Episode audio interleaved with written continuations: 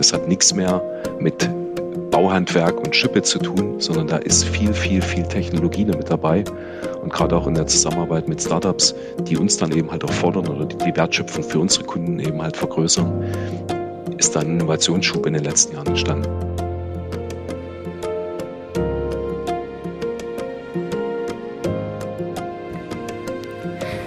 Herzlich willkommen zur fünften Folge des Aachen Building Experts Podcast. Mein heutiger Gast ist Dr. Tilo Nemuth, Geschäftsführer von Julius Berger International. Und wir sprechen mit ihm über das Thema innovatives Projektmanagement, zu dem er auch am 25.05. auf dem Bau Startup Forum referieren wird. Hallo Tilo, schön, dass du da bist. Ja, hallo, freut mich auch, dass ich hier live dabei sein kann. Danke für die Einladung. Gerne. Dr. Thilo Nemuth ist seit Februar 2020 einer der drei Geschäftsführer von Julius Berger International, einem Unternehmen, das bauplanerische und baubetriebliche Beratung in Deutschland und angrenzenden Ländern anbietet. Thilo hat umfassende Erfahrungen im Bau gesammelt und die Baustelle, man könnte so sagen, von der Kelle aufgelernt, denn seine Karriere startete er als Maurer, bevor er Bauingenieurwesen studierte. In der Folge durchlief er leitende Positionen bei deutschen Unternehmen wie Dückerhof und Wiedmann oder Bilfinger Berger und war für letzteres auch einige Jahre in Nigeria tätig. Seit 2020 führt er nun die baubetrieblichen Abteilungen der Julius Berger und beschäftigt sich im Unternehmen aber auch mit strategischen Themen wie zum Beispiel der IT. Damit zu dir, Thilo, und zu meiner Einstiegsfrage. Warum arbeitest du gerne in der Bauindustrie? Da muss ich jetzt ausholen. das ist kein Problem. Äh, äh, vielleicht der Hintergrund war, schon als Jugendlicher, äh, ich musste Geld verdienen, ja. Mhm. Und ich habe gedacht, ah, schon auf dem Bau, das funktioniert eigentlich ganz gut. Die haben immer gute Stundenlöhne gezahlt. und das hatte ich damals irgendwie so festgestellt, mir macht das Spaß. Und ich habe dann auch nach dem Abitur einen ganz kuriosen Weg gegangen. Ich habe eine Maurerlehre gemacht und habe dann wirklich im Dreck gestanden, sage ich es immer so ganz salopp. Und ich weiß auch, was meine mhm. Mitarbeiter oder unsere Mitarbeiter in diesem Grad im gewerblichen Bereich, was die da jeden Tag so buckeln müssen. Und da habe ich riesengroßen Respekt davor und das hat eigentlich auch so meinen ganzen Lebensweg geprägt. Und das Witzige ist oder das Schöne ist, ich kann meinen Kindern jetzt zeigen, welche Wand ich damals als Lehrling gemauert habe. Das fand ich sehr gut und ich glaube auch, mhm. ich bin dann da gelandet, habe dann auch diesen Weg dann über Bauleitung und dann in Kalkulation ähm, mitgemacht und war natürlich auch für unsere Muttergesellschaft dann auch ja, sechs Jahre, waren es über sechs Jahre in Nigeria in unserem dam damaligen Kernmarkt. Das Unternehmen hat sich ja jetzt derzeit doch ein bisschen weiterentwickelt. Und ich fand das immer ganz spannend und ich bin froh, dass ich auch für dieses Unternehmen weiterhin tätig sein kann. Ja. Mhm. Und in dem Blick jetzt, du hast jetzt irgendwie, ich sag mal, 20 Jahre plus minus Bauerfahrung an den unterschiedlichsten Stellen. Ist die Baubranche wirklich so wenig innovativ, wie man sie gerne zeigt? Da bin ich absolut anderer Meinung. Also das ist immer so okay. ein bisschen, das wird immer so kolportiert, ne? so Bau, mhm. das ist so Jungs so mit Bierflasche und sowas. Wenn, ja. das, ja. wenn man sich das heute anschaut, ist das was ganz, ganz anderes. Logistik wird teilweise über KI gesteuert. Ja? Äh, Planung, BIM-Planung, das ist wirklich, ich sage es jetzt mal in Englisch, high sophisticated, was, was da unsere Kollegen da machen. Und das hat nichts mehr mit Bauhandwerk und Schippe zu tun, sondern da ist viel, viel, viel Technologie mit dabei. Und gerade auch in der Zusammenarbeit mit Startups, die uns dann eben halt auch fordern oder die, die Wertschöpfung für unsere Kunden eben halt vergrößern, ist dann ein Innovationsschub in den letzten Jahren entstanden. Was ich auch festgestellt habe, ist, dass dieser mhm. Beruf, ich habe das in den 90er Jahren damals gelernt, das war gerade dieser Bauboom im Osten.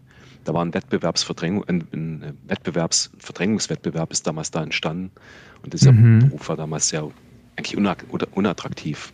Äh, viel reisen, okay. viel unterwegs ja. zu sein. Heutzutage ist es eigentlich ein Beruf wie jeder andere und es macht wirklich Spaß, auch in diesem, in diesem Umfeld zu arbeiten, weil auch die Kunden und auch gerade auch sehe ich auch in unseren Kunden das, was wir da machen, akzeptieren und eben halt auch wertschätzen und honorieren. Ja. Und das mhm. war sicher vor 20 Jahren ein bisschen anders. Da ging es reinweg über den Preis. Ja, verstehe. Ähm, Du hast eben schon ein paar Technologien oder ein paar Innovationen angesprochen. Warum sind Innovationen wie BIM, wie KI für Julius Berger wichtig? Im Endeffekt geht es um die Vergrößerung der Wertschöpfungskette für uns, aber ganz mhm. speziell für unseren Kunden. Was okay. kann der Kunde über zum Beispiel BIM oder auch jetzt neuerdings über dieses ganze Thema KI noch, noch weiter lernen, was kann man dem Kunden noch weiter mitgeben, das ist für uns sehr entscheidend. Und wo sind die nächsten Sprünge, die technologischen Sprünge? Und die müssen wir natürlich voraussehen, äh, auch um unsere Mitarbeiter fit für die Zukunft zu machen. Ja. Wenn man sich jetzt wieder zehn Jahre zurückdenkt, da war so ja. im Anfangsstadium, viele haben gedacht, naja, das wird sich nicht durchsetzen. Heute, ohne die 3D-Planung, bist du verloren. Das, das funktioniert überhaupt nicht. Und eben halt diese Sprünge, die müssen unsere Mitarbeiter mitmachen können. Und das geht jetzt sogar noch weiter im Bereich ESG, Nachhaltigkeit, Sustainability. Diese Themen sind natürlich für uns auch von großer Wichtigkeit, weil unsere Kunden diese Fragestellungen uns stellen ja, oder Fragestellungen an uns herantragen. Habt ihr da Lösungen dafür? Mhm. Also ihr werdet in dem Bereich schon von den Kunden im positiven Sinne vorangetrieben? Ja, kann man wirklich so sagen. Aber wir treiben natürlich auch ja, im, positiven Sinne auch unsere Kunden teilweise auch zu, ja. neuen, zu neuen Ideen, weil sie ja genauso im Wettbewerb stehen. Ja, ist eine Logistikimmobilie, die heutzutage vielleicht nicht mehr den ESG-Kriterien entspricht, der richtige ja. Standard. Kann es passieren, dass diese Immobilie zu einem Stranded Asset wird. Wie kann man das verhindern? Diese Fragestellung können wir natürlich für unsere Kunden beantworten. Ja. Mhm.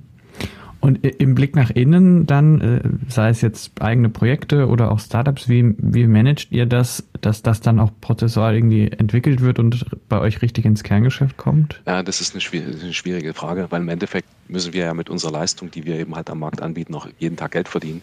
Ich kann mir ja. als mittelständisches Unternehmen können wir uns das leider nicht leisten, so ein großes Team dahin zu setzen von 10, 15 Mitarbeitern, die eben halt Entwicklung vorantreiben. Das geht für uns eben halt finanziell nicht, sondern wir mhm. machen das dann Training on the Job. Wir suchen Technologien raus oder auch Partner raus, die gut zu uns passen und integrieren die sofort in eigentlich in unsere, in unsere Wertschöpfungskette. Das ist sicher nicht einfach, ja, weil es eben halt mhm. halt Mitarbeiter auch gibt, die ihre Prozesse natürlich lieben, die sie nach viele Jahre jetzt einmal sehr, sehr erfolgreich angewendet haben und jetzt vielleicht mal mit einer neuen Idee zu kommen. Da brauchen wir aber so, wir nennen es immer so Tech Scouts oder wir nennen das so ein bisschen paar Cracks, die dann eben halt diese Dinge bei uns ins Unternehmen reintragen. Ja, mhm. Funktioniert nicht immer, muss bin ich ganz ehrlich. Ne? Es gibt auch es gibt auch Dinge, die wir wieder weggelegt haben, weil es nicht funktioniert hat. Ja. Aber es ja. gibt sicher ja, nicht nur eine Handvoll, ich glaube zwei Handvoll gute Ideen, die wir eben halt in den letzten Jahren da etabliert haben. Ja. Gerade im BIM-Bereich okay. ist das sehr wichtig. Ja.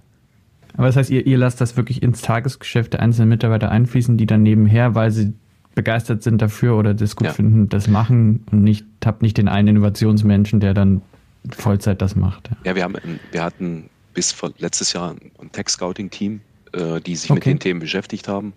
Jetzt haben wir aktuell ein, so ein bisschen Gap, weil der Mitarbeiter, der das gemacht hat, in einem größeren Projekt bei uns mit sitzt. Wir, und wir machen das halt so ein bisschen hands-on. Es ist jetzt nicht ja. irgendwie, dass es da dass es da Prozessvorgaben gibt, sondern wenn jemand eine Idee hat, kann er die Idee bei uns äußern, der bringt die mit ins Unternehmen rein und dann überlegen wir mal, was wir damit machen können. Man muss das auch ein bisschen kanalisieren. Ne? Wir haben aktuell mhm. in unserer Datenbank über 300 Startups, die wir betreuen oder die wir, oder nicht betreuen, die wir eben halt uns angeschaut haben und davon bleiben dann, das ist wie so eine Pyramide, da bleibt dann nur noch eine Handvoll übrig oder zwei Handvoll, mit denen man sich weiter beschäftigt. Ja. Mhm. Ähm, ihr habt jetzt viele Startups gesehen, du sagst, ihr beschäftigt euch damit. Seit wann nimmst du das wahr, dass es Startups explizit in der Baubranche gibt? Seit wann spielt das für euch eine Rolle? Ich denke, seit, wir haben BIM eingeführt vor 15 Jahren. Ja, also 15 Jahre, es ist okay. jetzt ja, die Zeit vergeht recht schnell. Oh, ja. Das war durch internationale Projekte damals getrieben und seitdem haben okay. wir natürlich auch viele Unternehmen kennengelernt, viele Consultants kennengelernt.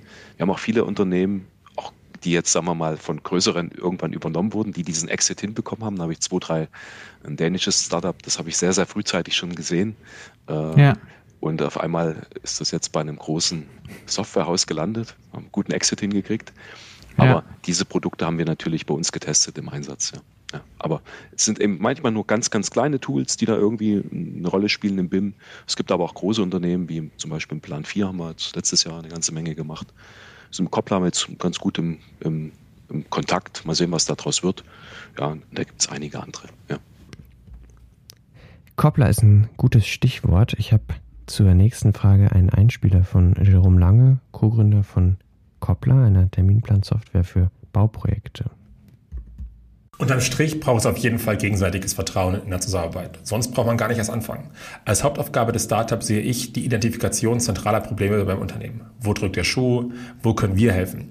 Gleichzeitig sollte das Unternehmen den Willen zur Veränderung haben und wirklich für neue kreative Lösungen bereit sein. Und ehrlicherweise ist ein bisschen Geduld mit dem Startup natürlich immer hilfreich. Fehler passieren, dafür wird es beim nächsten Mal umso erfolgreicher. Als Startup sucht man nämlich immer nach der besten Lösung fürs Unternehmen. Und dann schöpfen beide Parteien ihren Wert aus einer erfolgreichen Zusammenarbeit. Thilo, du sprachst eben auch schon davon, dass es mit Startups auch mal nicht klappt. Was braucht es aus deiner Sicht, damit die Zusammenarbeit gut funktioniert? Oh, das, ich habe das mit vielen äh, CEOs und Gründern von den Unternehmen schon diskutiert. Das Marketing ist brutal gut. Der Vertrieb ist brutal gut. Also ja. ich habe auch einige Unternehmen auch mal gesagt, ihr müsst mal aufhören mit diesem ganzen Vertriebskram. Sondern das Problem ist halt, das Produkt ja. muss sich durchsetzen. Und mhm. es ist nicht wichtig, dass man an dem Geschäftsführer dran ist. Die Basis okay. muss es nutzen. Ja? Also die Basis, ja. dieses Eininfiltrieren der Idee in das Team ist ganz, ganz wichtig, dass eben halt unsere Mitarbeiter, die im Tagesgeschäft damit arbeiten müssen, verstehen, ist das Mehrwert für mich und mhm. ganz wichtig, ist ein Mehrwert für unseren Kunden. Ja. Okay, spannend. Also du sagst, der, der Entscheider ist gar nicht so wichtig, wie die Startups denken. Nee, es kann auch passieren, wenn das jetzt, sagen wir mal, ich nenne es immer hier, die Etage ist natürlich immer so die Teppichetage, wenn das hier irgendwie runtergedrückt wird, so, dass ja. die Mitarbeiter sagen, was hat denn der wieder für eine Idee oder was haben die wieder für eine mhm. Idee und die das dann ausschwitzen. Ganz simpel. Ja. Eher ist es besser, es kommt von unten bottom up als von up to down. Ja, ja. ja okay.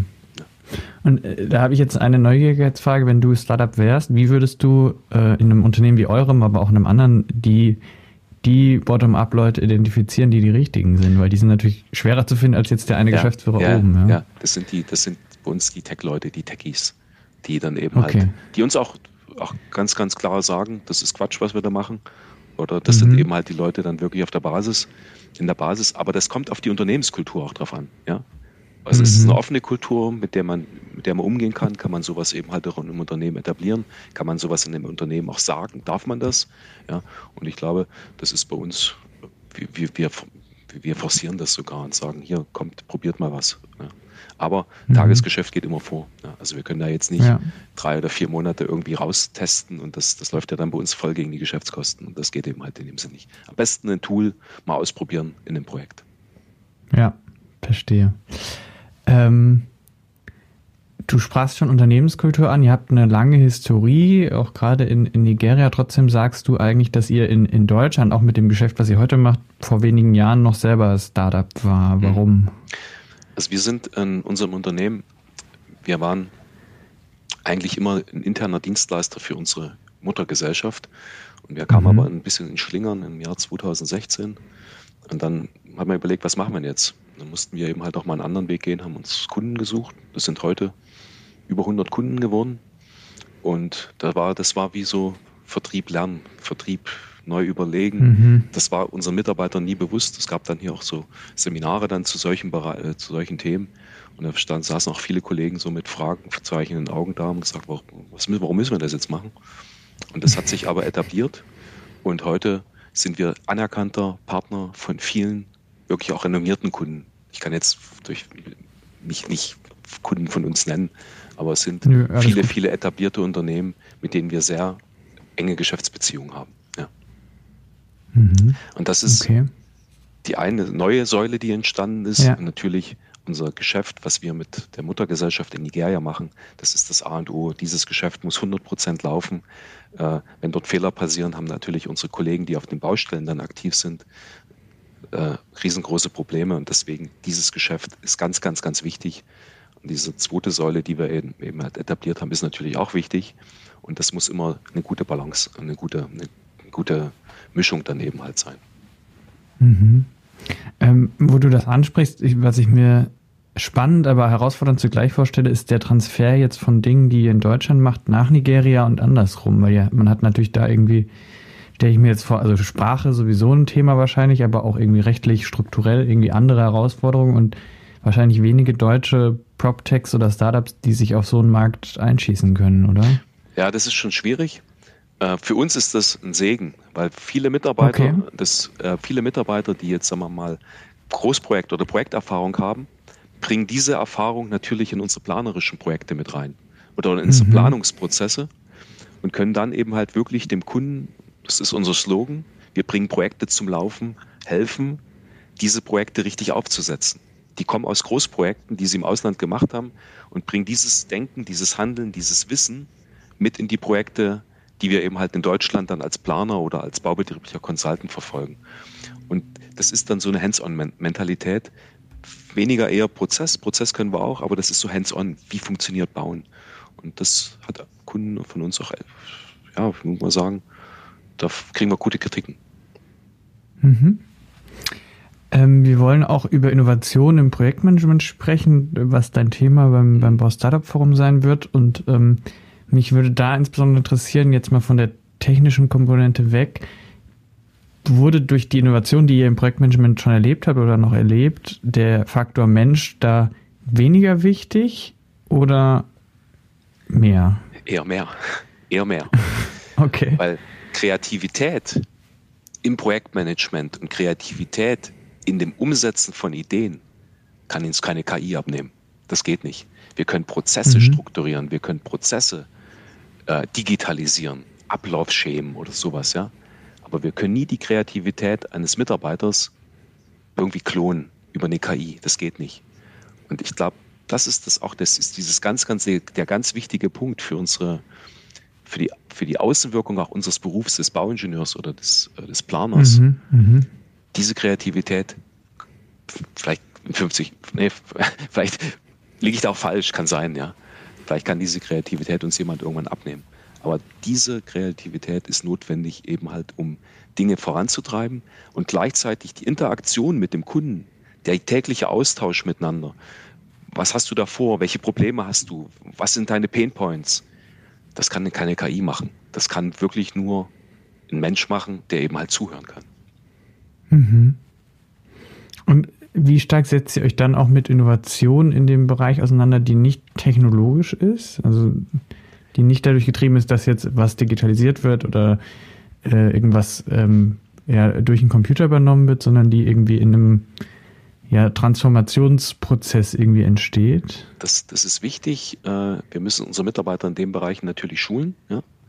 und dass sie auch dieses Zuhören, was ist der, der Kundenbedarf, wirklich annehmen können. Ja?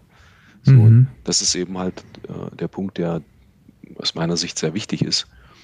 Äh, wir nutzen natürlich dann auch äh, standardisierte Prozesse und Software für sowas, ne? also mit Core oder mit, mit wem man da zusammenarbeiten kann.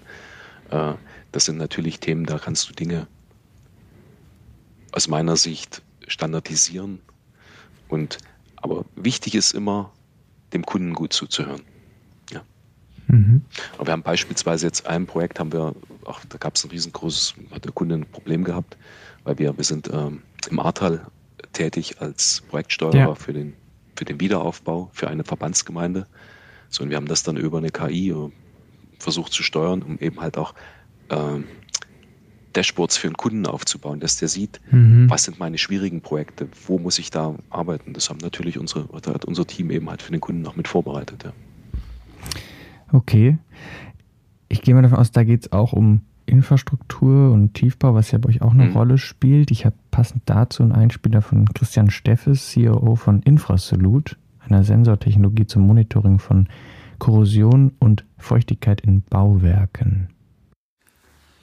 Ja, die Digitalisierung im Baubereich umfasste ein sehr großes Spektrum.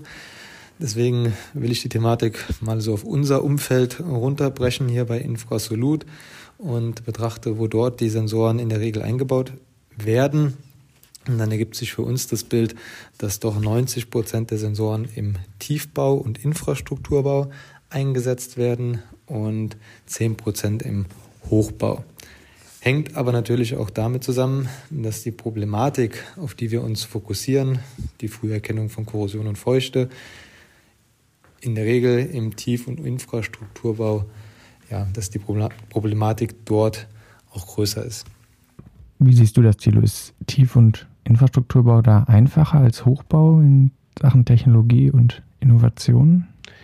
Der Hochbau ist im, im BIM infolge der, der Datenmenge einfacher ja. zu handeln. Ja, also da, da okay. lief das auch bei uns. Damals vor 15 Jahren lief das eben halt in, in dem, in dem BIM-Bereich im Hochbau an. In der Infrastruktur tun, tut man sich noch schwer, weil die Datenmenge extrem groß ist. Ja. Man muss dann Teil, mhm. Teilmodelle bilden. In diesen Teilmodellen muss man sich dann bewegen und die Verknüpfung dieser Teilmodelle ist sicher schwierig. Also der Hochbau war der Innovationstreiber, die Infrastruktur hängt sich jetzt mitten, hängt sich jetzt mittendran, ja. Oder wenn es ja, jetzt spannend. In, wenn man jetzt in der Trasse ist, in der Infrastrukturtrasse, ja. vielleicht von der Eisenbahn oder eben halt im Straßenbau, die Brücke muss rausgegliedert werden, der Rest muss dann angepasst gebastelt werden. Das ist immer noch viel, viel händisches Arbeiten dann im, in, den, in dem BIM-System. Das ist aber durch die hohen Daten, durch die großen Datenmengen bedingt. Ja, okay, spannend. Ja, wenn Sie jetzt, wenn jetzt bist ja teilweise Mitarbeiter im Homeoffice, die haben jetzt, ja. die brauchen einen recht schnellen Rechner und eine gute, eine gute Internetverbindung oder eine, ja. ein gutes äh, WLAN oder ein gutes LAN-Netz, um eben halt diese Dinge dann auch von zu Hause aus zu bewerkstelligen. Ja. Aber da gibt es Lösungen. das, ist alles überhaupt kein Problem. Also, ja, ja. Kein Problem ist vielleicht übertrieben. Lösungen sind. Es ist machbar. Es ist machbar. Man kann die, die Dinge versuchen zu handeln. Ja, okay. Ja, ich finde das spannend, weil ich wahrnehme, dass jetzt in dem Infrastrukturbereich auch mehr passiert, also mehr Startups oder Technologien da irgendwie sich tummeln, aber immer noch im Vergleich zu dem klassischen Hochbau und, und, und äh, den, den Immobilienthemen, den klassischen, irgendwie das sehr, sehr vernachlässigt wirkt, sage ich mal, aus meiner externen Brille, ohne dass ich das dass ich mich jetzt mit Infrastruktur wirklich auskennen würde. Es gibt auch noch einen anderen Aspekt. Infrastruktur ist immer sehr viel öffentliche Hand getrieben. Ja. ja. Und private Unternehmen, auch private Projektentwickler sind sicher offener für neue Ideen. Ne? Also in der öffentlichen Hand ist das mhm. immer ein bisschen schwieriger. Aber es gibt gute Beispiele. Also auch, ich hatte ja schon Plan 4 genannt, die sind ja in der öffentlichen Hand äh, ja. schwer aktiv. Ähm, also das geht auch zu machen. Ja. Wir haben jetzt in ganz viele Bereiche reingeschaut. Ähm, wo würdest du dir noch mehr Innovation wünschen? Wo ist noch viel Potenzial zu heben, wo heute noch nicht so viel passiert? Aber ich finde es spannend. Ich bin jetzt wir werden das jetzt bei uns auch mal ein bisschen, wir testen das schon ein bisschen, was so ChatGPT und so noch alles anfangen ja. kann. Ja? Also da sind wir, Tests, wir haben jetzt so einige Testläufe jetzt mal so ausprobiert. Das muss man ein bisschen noch strukturieren, das muss man noch ein bisschen so fassen. Es wird sicher die nächsten zwei, drei Jahre extrem spannende Zeit werden. Ähm, da denke ich mir, da werden jetzt auch die ersten Startups jetzt auch in diesem Bereich, auch in die Bauwelt ein, rein, reinfließen. Bin ich mir, mhm. sehe ich, sehe ich nicht kritisch, sehe ich sehr, eher sehr positiv, weil es natürlich auch dann äh, vielleicht nochmal einen Innovationsschub geben wird damit. Ja. Und magst du ein Beispiel geben, wo ihr das ausprobiert habt oder in welchem Produkt, Projekt äh, oder, oder was für einen Prozess ihr mit ChatGPT dann bearbeitet habt? Also jetzt aktuell zum Beispiel, was, was viele Mitarbeiter so in den Standardprozessen äh, äh, Beschreibung machen. Ja? Also, mhm. äh, also einfach eine Baubeschreibung mal vorbereiten oder so. Oder, Interessant. Ja, oder, okay. oder mal auch eine Stellenausschreibung mal eben halt mal versuchen, eben halt mhm. halt ChatGPT. Ja, ja. Ich habe auch mal selber versucht, einen, einen, Gastbeitrag mal vorzubereiten. Es ist, es, ja. es ist noch viel, viel, äh, viel, ich sag mal, Learning. Man muss das ein bisschen, muss ein bisschen testen, aber in solchen Bereichen. Aber das, die Entwicklung wird aus meiner Sicht rasend schnell gehen in den nächsten Jahren. Ja, ja okay. Du wirst in, am 25.05. auf dem Bau Startup Forum zum, zum Thema innovatives Projektmanagement sprechen. Was dürfen wir erwarten? Ich werde ein bisschen paar, ich glaube, ein paar, paar Insights geben, auch mal einen Ausblick, wie wir als Unternehmen das so sehen, ja, oder auch, auch, wie ich das persönlich sehe. Und ich werde auch die, die, die kritischen Themen mal ansprechen. Ich werde auch sagen, mhm. dass wir vielleicht ein bisschen zu kompliziert sind in den Herangehensweisen, gerade hier in Deutschland. Ja. ja. Ich werde auch auf einige Themen eingehen, wo ich auch in der Ausbildung sicher noch ein paar Schwachstellen sehe. Ja. Okay. Ja.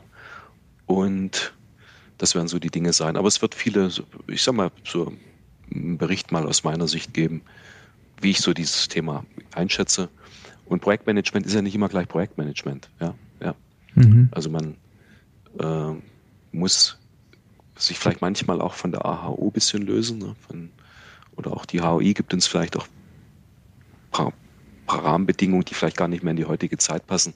Also das sind ja. so die Dinge, die ich so ein bisschen ansprechen will. Ne? Da kommt die internationale Erfahrung dazu, auch unsere internationalen Projekte. Ja. Äh, auch internationale Kunden, die jetzt in Deutschland aktiv sind, ja, mhm. sind, auch, sind auch für uns spannende neue Dinge, die wir da auch lernen. Ja? Glaube ich, ja. Weil auch wenn ein Kunde sagt, was ist denn eigentlich eine HOI? Ja, was, was redet ihr denn da immer? Was, was bedeutet das? Ich kenne eben halt nur die RIBA, das ist jetzt ein, ein, ja. für internationale äh, Investoren oder internationale Entwickler, hier ist es ein ganz anderes Feld. Ja, ja. Und diese okay. Querverbindung, das ist spannend. Das ist auch spannend, auch für unsere Mitarbeiter hier. Das glaube ich, ja. Zum Abschluss, was würdest du gerne anderen Bau- oder Immobilienentscheidern mitgeben, wenn sie sich mit dem Thema Innovationen, Startups und Technologien auseinandersetzen? Offen bleiben, zuhören, dem Kunden folgen. Wichtig ist auch, ähm, auch mal eine, eine, eine vielleicht, na, ich sag's jetzt mal so in meinen Worten, so eine dumme Idee mal zulassen. Ja. ja. Einfach auch mal jetzt nicht immer diese eingefahrenen Pfade betreten, sondern auch mal vielleicht einen ganz anderen Blick haben. Auch vielleicht mal jemanden dazu holen, der aus einer ganz anderen Branche kommt. Also ich habe es bei einem, äh, glaube einem Kunden von uns war das, der hat mal jemanden aus der Spieleentwicklung in sein Unternehmen geholt. Ja? Mhm. Für so Technologiethemen. Einfach mal was ausprobieren. Und immer, immer, immer, das ist so meine Meinung, keine Blaupausen probieren. Immer direkt am Projekt ausprobieren. Okay. Möglichst bei einem Projekt, ja. äh, wo es der Kunde nicht merkt. ja, ja, ja, ja, Also das ist klar. Blaupausen okay. bringen nichts. Irgendwelche Tech-Labs oder irgendwas. Immer direkt am, ja. in der Praxis. Das Ausprobieren, Praxis. da merkst du es am allerbesten. Schön. Das, das ist ein super Schlusswort. Danke für den offenen Austausch, Tilo, den Einblick in euch, ein bisschen in eure Kunden und was ihr euch so umtreibt. Und ich bin gespannt auf deinen äh, Vortrag am 25.05. im Bau Startup Forum und Vielen Dank. freue mich, wenn wir Danke. uns da wiedersehen. Danke, Jakob. Das macht immer wieder Spaß. okay. Also. Danke ebenso.